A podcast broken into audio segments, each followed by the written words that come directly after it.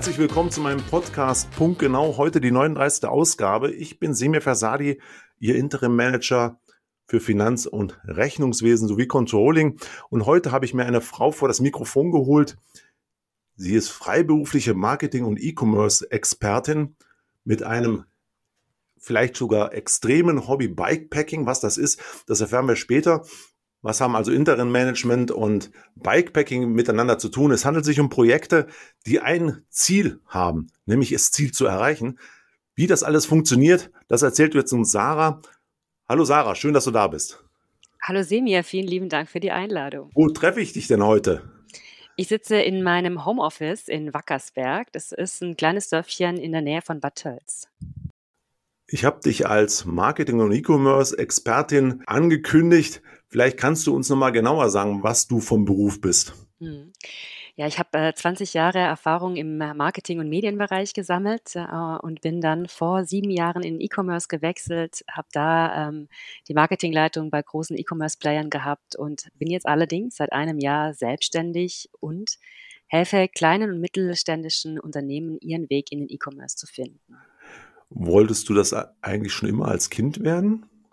Ja, ich sag mal so, meine Eltern sind selbstständig und haben ihr eigenes äh, Unternehmen und äh, da war es mir, sage ich jetzt mal, in die Wiege gelegt, sage ich jetzt mal, unternehmerisch tätig zu sein und gleichzeitig aber auch autonom zu sein und dementsprechend gefällt mir meine äh, Selbstständigkeit gerade aktuell ganz gut. Und äh, was liebst du an deinem Beruf? Also zum einen, dass ich tatsächlich äh, flexibel arbeiten kann dass ich mir meine Projekte quasi mit selber aussuchen kann. Ja, und äh, wie gesagt, dass ich, sag ich jetzt mal, Entscheidungen mittreffen kann. Das ist, ähm, ist mir persönlich wichtig. Wir erleben gerade turbulente Zeiten und äh, als Finanzer äh, sind natürlich immer die ersten Themen äh, auf Rot geschaltet, wenn es also das Umfeld sich so doch massiv verändert, wie wir es heute erleben.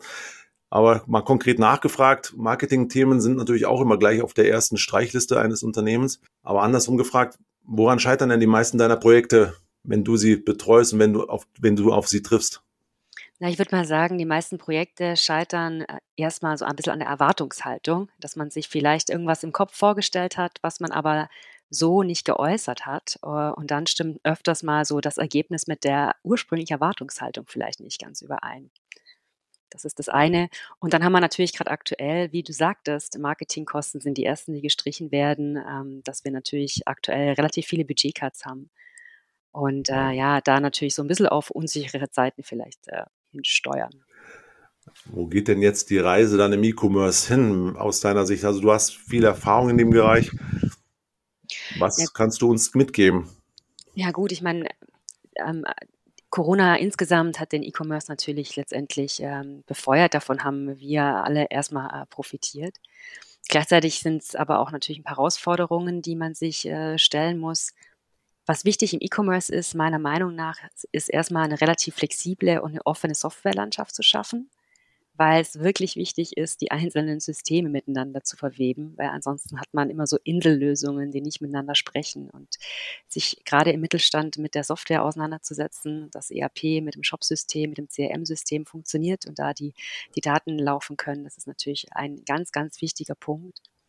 Da komme ich auch schon zum nächsten Thema, die Datenkompetenz, also dass man überhaupt weiß, wie man mit den Daten umzugehen hat und die richtigen Schlüsse draus ziehen kann. Und das dritte Thema sind vor allen Dingen B2B-Marktplätze, weil ich mich gerade aktuell eben sehr viel im B2B-E-Commerce äh, aufhalte. Und da sind die Themen Marktplatzanbindung, Amazon, Mercateo und die anderen großen Marktplätze, die es da draußen so gibt, auch ein riesiges Thema.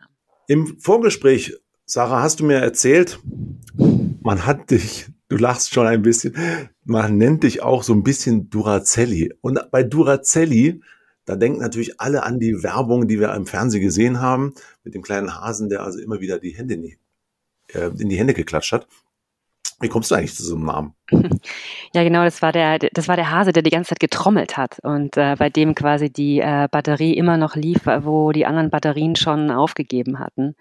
Ähm, ja, ein Kollege bei ProSieben hat mich mal Durazelli genannt, weil ich offensichtlich ähm, weniger müde werde als die anderen und auch dann, wenn die anderen schon keine besondere Lust mehr haben, äh, einfach nicht aufgeben mag. Also ich glaube, so ein gewisses Durchhaltevermögen äh, zeichnet mich durchaus aus, sowohl in der Arbeit als auch im Sport.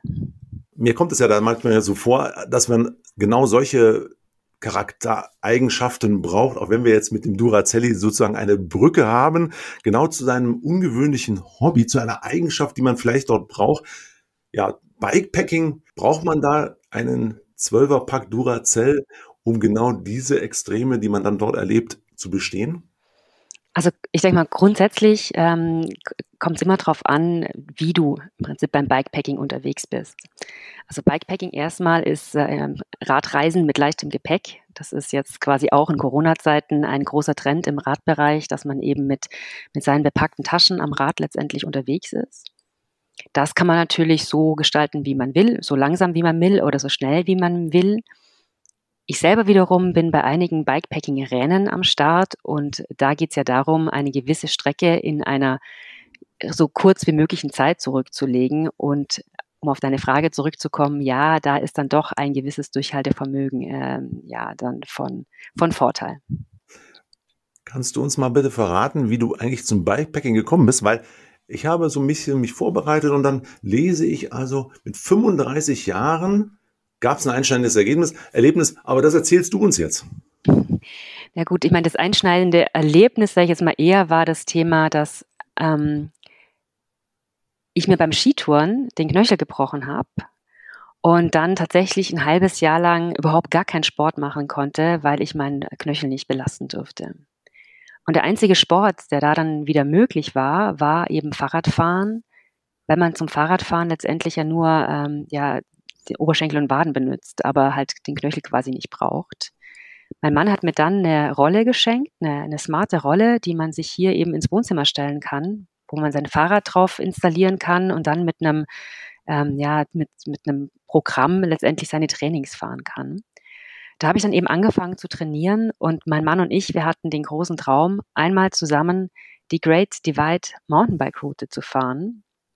Das wiederum ist eine der längsten Gravelstrecken, die es auf der Welt gibt. Da geht's von Kanada bis an die mexikanische Grenze, 4500 Kilometer einmal durch die USA. Und das war dann das, wo wir drauf hintrainiert haben.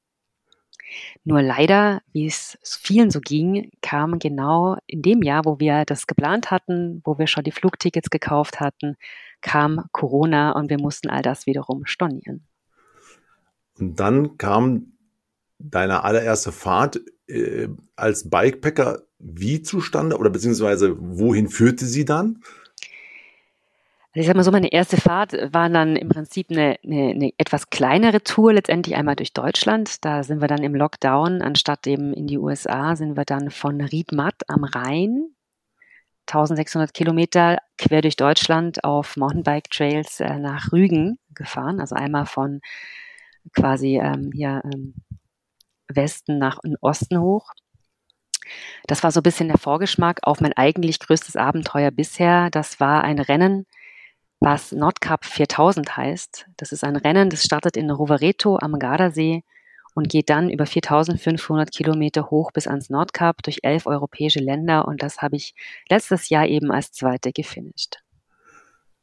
Um, um, die, um, um, solche, um so eine Fahrt dann zu bestehen, fangen wir mal ganz vorne an. Was musst du denn da alles mitnehmen und äh, wie muss ich mir das vorstellen? Was hast du dabei?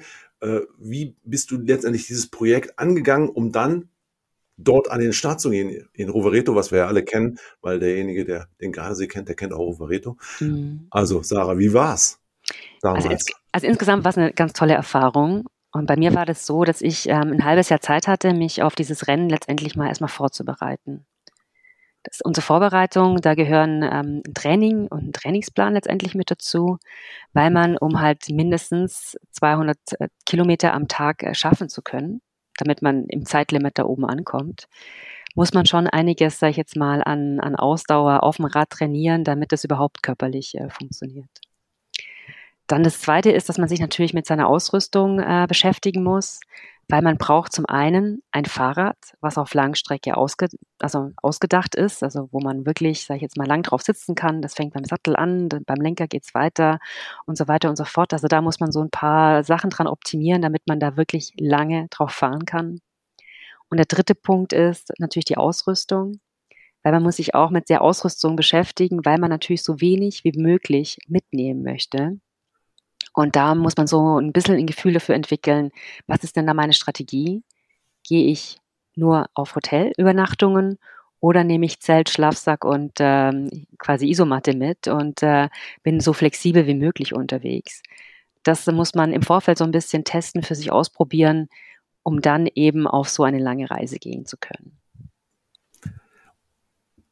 Ich habe aber auch gelesen in der Vorbereitung, Sarah, du warst Kettenraucherin. Da stellt sich natürlich die Frage, wie stellst du dieses Thema auf der einen Seite ab und auf der anderen Seite arbeitest du an der Ausdauer, die für so ein Rennen notwendig ist. Also wir haben es hier auch noch mit jemand, mit einem Gesundheitsthema zu tun. Wie hast du das gelöst? Hm. Also das Gute war, dass ich schon ähm, ein paar Jahre vor dem Nordcup letztendlich mit Rauchen aufgehört habe. Aber das stimmt, also hast du dich gut vorbereitet. Äh, ich war Kettenraucher bis ähm, Anfang 30 ähm, und habe dann aber mit dem Skitouren angefangen. Und da war das tatsächlich so, dass ich bei meiner ersten Skitour gerade mal 400 Höhenmeter geschafft habe und dann einfach so konditionell am Ende war.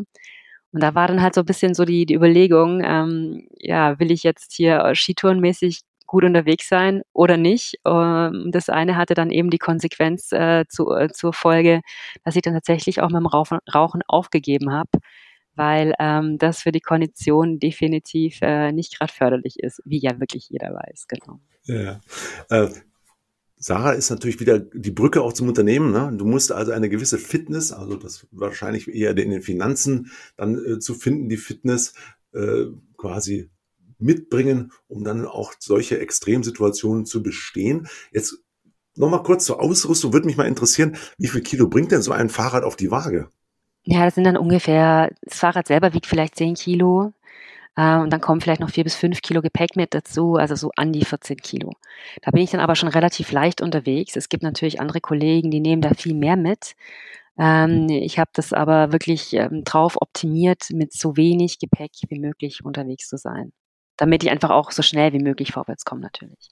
Nee, ist klar. Aber jetzt nochmal speziell auf diese Fahrt zum Nordcap, weil das ist natürlich schon auch eine herausragende Leistung mit dem Fahrrad, wirklich durch bei Wind und Wetter diese äh, Tausenden von Kilometern alleine mhm. durchzustehen.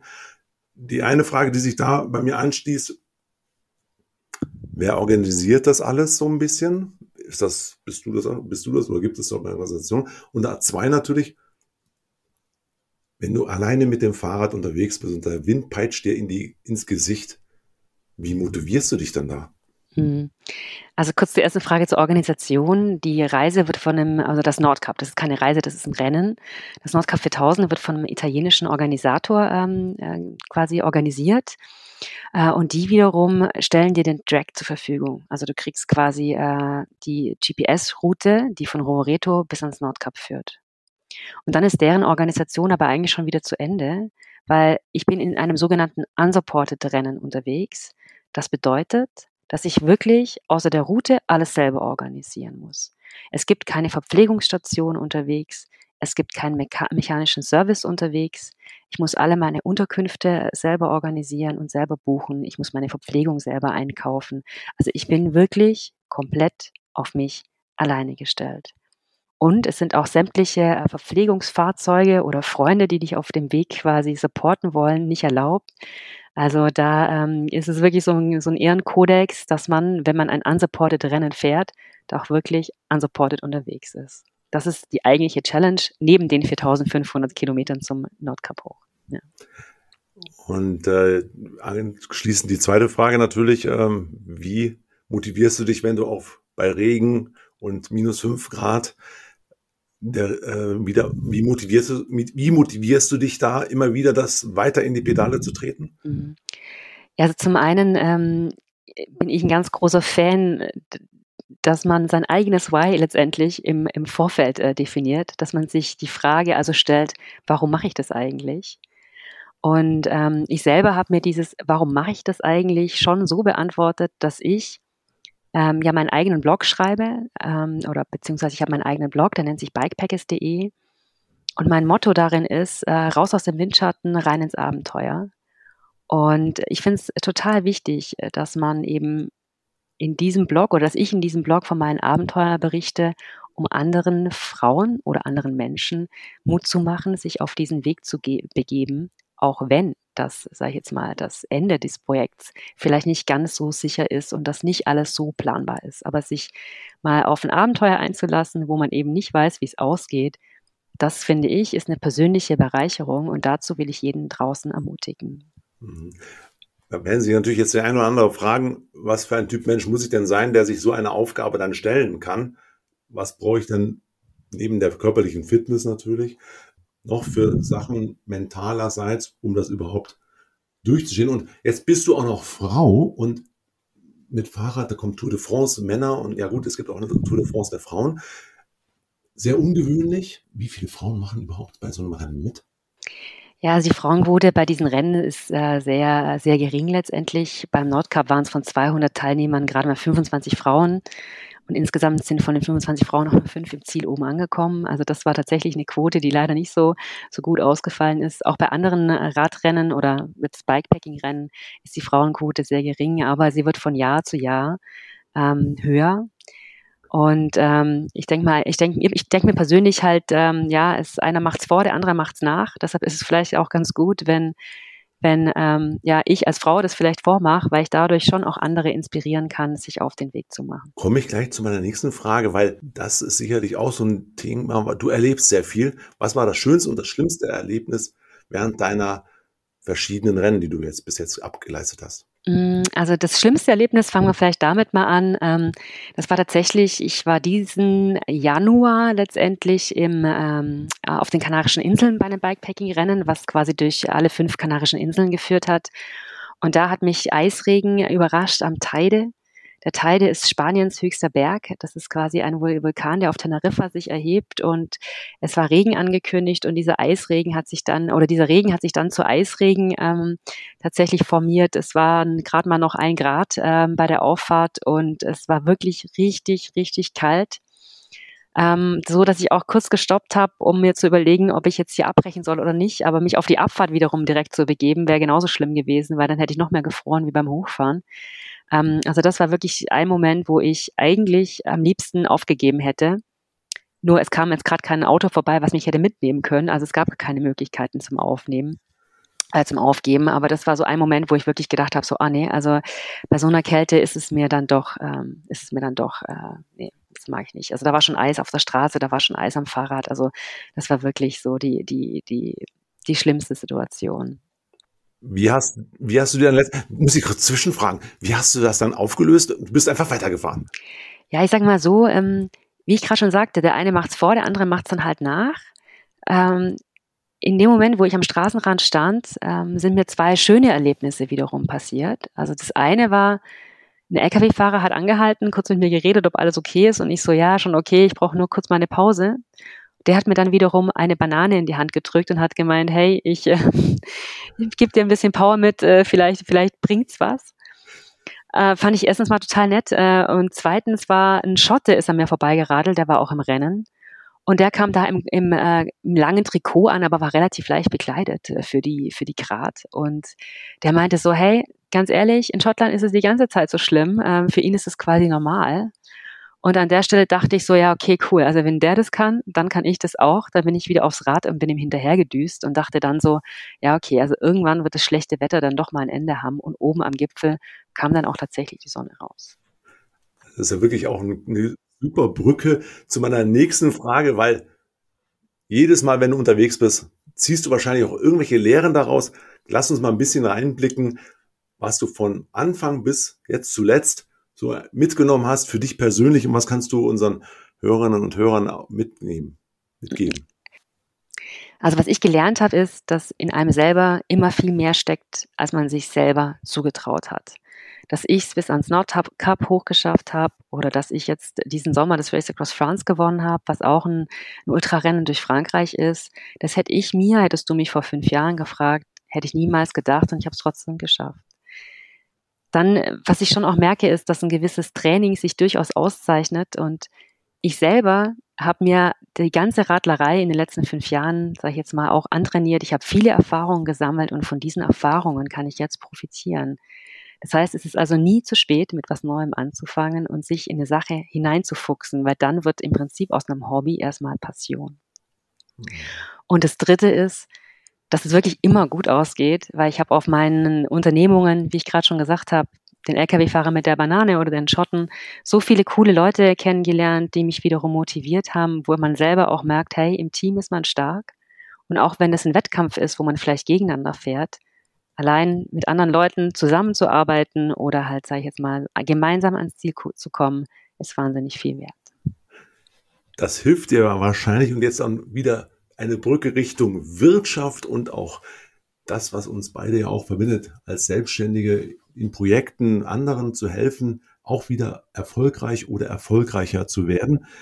Was gibst du denn den Unternehmern mit, wenn die also in ihren Wirtschaftsdenken so eng drin sind, in ihren Geschäftsmodellen? Was kannst du aus diesen ganzen Erfahrungen äh, mitgeben? Was, wo sind denn die Gleichnisse da? Na, ich sag mal so, was, was beim Bikepacking oder gerade beim, bei einem Radrennen eine ganz große Rolle spielt, ist, dass man mit seinen Ängsten umzugehen lernt. Und das finde ich ist in der Wirtschaft ein Punkt, der nie diskutiert wird. Wenn man seinen Mitarbeitern immer nur Ziele vorsetzt, ich will das erreichen, das erreichen, das erreichen, hochgesteckte Ziele in kurzer Zeit. Aber sich mit seinen Mitarbeitern hinzusetzen und zu besprechen, wofür sie eigentlich Angst haben, was ihnen Sorge bereitet auf dem Weg dahin, das ist ein Thema, was in der Wirtschaft komplett unter den Tisch fällt. Und das ist aber genau das, was man beim Bikepacking lernt. Ich habe Angst vor der Dunkelheit, ich habe Angst vor dem Regen. Was mache ich, wenn ich einen Unfall habe? Das sind aber Themen, mit denen man umgehen lernt, indem man sich erstmal damit beschäftigt, was sind überhaupt die Sorgen und Ängste, die man hat? Was kann ich tun, damit diese Ängste und Sorgen nicht passieren? Und was mache ich, wenn sie aber doch passieren sollten? Und dieses Gedankenspiel, glaube ich, ist ein Thema, was man sehr gut auch auf die Wirtschaft übertragen könnte, gerade in Zeiten, wo es jetzt vielleicht ähm, eher unsicher ist oder wo uns viele Sachen eben äh, sorgen und äh, ja, sag ich jetzt mal, Sorgen bereiten oder uns vielleicht den Mut nehmen. Ja, das sind dann so Themen wie Risikomanagement ne, und offene und transparente Kommunikation. Ich hatte mal so ein Ereignis, ja, wo gehen denn Unternehmer hin, mit wem können sie sich eigentlich unterhalten? Und im Prinzip können sie sich mit niemandem unterhalten, weil sie ja Angst davor haben, möglicherweise ihre innersten Geheimnisse zu transportieren. Genau. Und dann fragen man sich, mit wem können sie sich denn unterhalten? Und da bleiben nicht viele Menschen übrig. Und genau wie du sagst, ja, sich da loslösen. Ne? Da kann ich auch noch mal eine Sache dazu sagen, weil ich natürlich in meinen großen beruflichen Positionen, Marketingdirektor bei Pro7 äh, oder bei Bergzeit, da, als Führungsperson muss man immer stark sein. Man ist im Prinzip immer der Leitwolf, der letztendlich äh, den anderen zeigt, wo es lang geht, beziehungsweise der auch in unsicheren ähm, Situationen Stärke vermittelt. Was mir das Bikepacking aber gelehrt hat, war, dass ich auch andere Menschen um Hilfe fragen kann. Dass ich auch fragen kann, hey, meine Wasserflasche ist leer, kannst du mir die mal schnell auffüllen, weil hier ist nirgendwo ein Supermarkt in der Nähe. Wo ich nachts an der Türe klingel, weil ich mitten im Hagelsturm auf irgendeinem Pass stehe und einfach an der Türe klingel und frage, sorry, darf ich heute Nacht bei dir übernachten, weil ich kann bei dem Hagel unmöglich weiterfahren. Und dass ich eben nicht versuche, da alleine letztendlich durchzugehen, sondern dass ich mich wirklich anderen öffne und darüber spreche, was mich eigentlich bedrückt oder was ich gerade aktuell brauche. Ja, ich glaube, aus dem Beispiel mit dem Hagelsturm und mitten bei Nacht bei einer fremden Tür zu klingeln, ich glaube, das ist sehr, sehr inspirierend. Und ich denke, dass wir da für die Unternehmer sehr, sehr viel auch rausziehen können. Wann ist denn das nächste Rennen? Wann können wir dich auf der Straße sozusagen finden, beziehungsweise wann können wir damit rechnen, dass du bei mir an der Haustür klingelst, um über ein, eine Übernachtung bittest?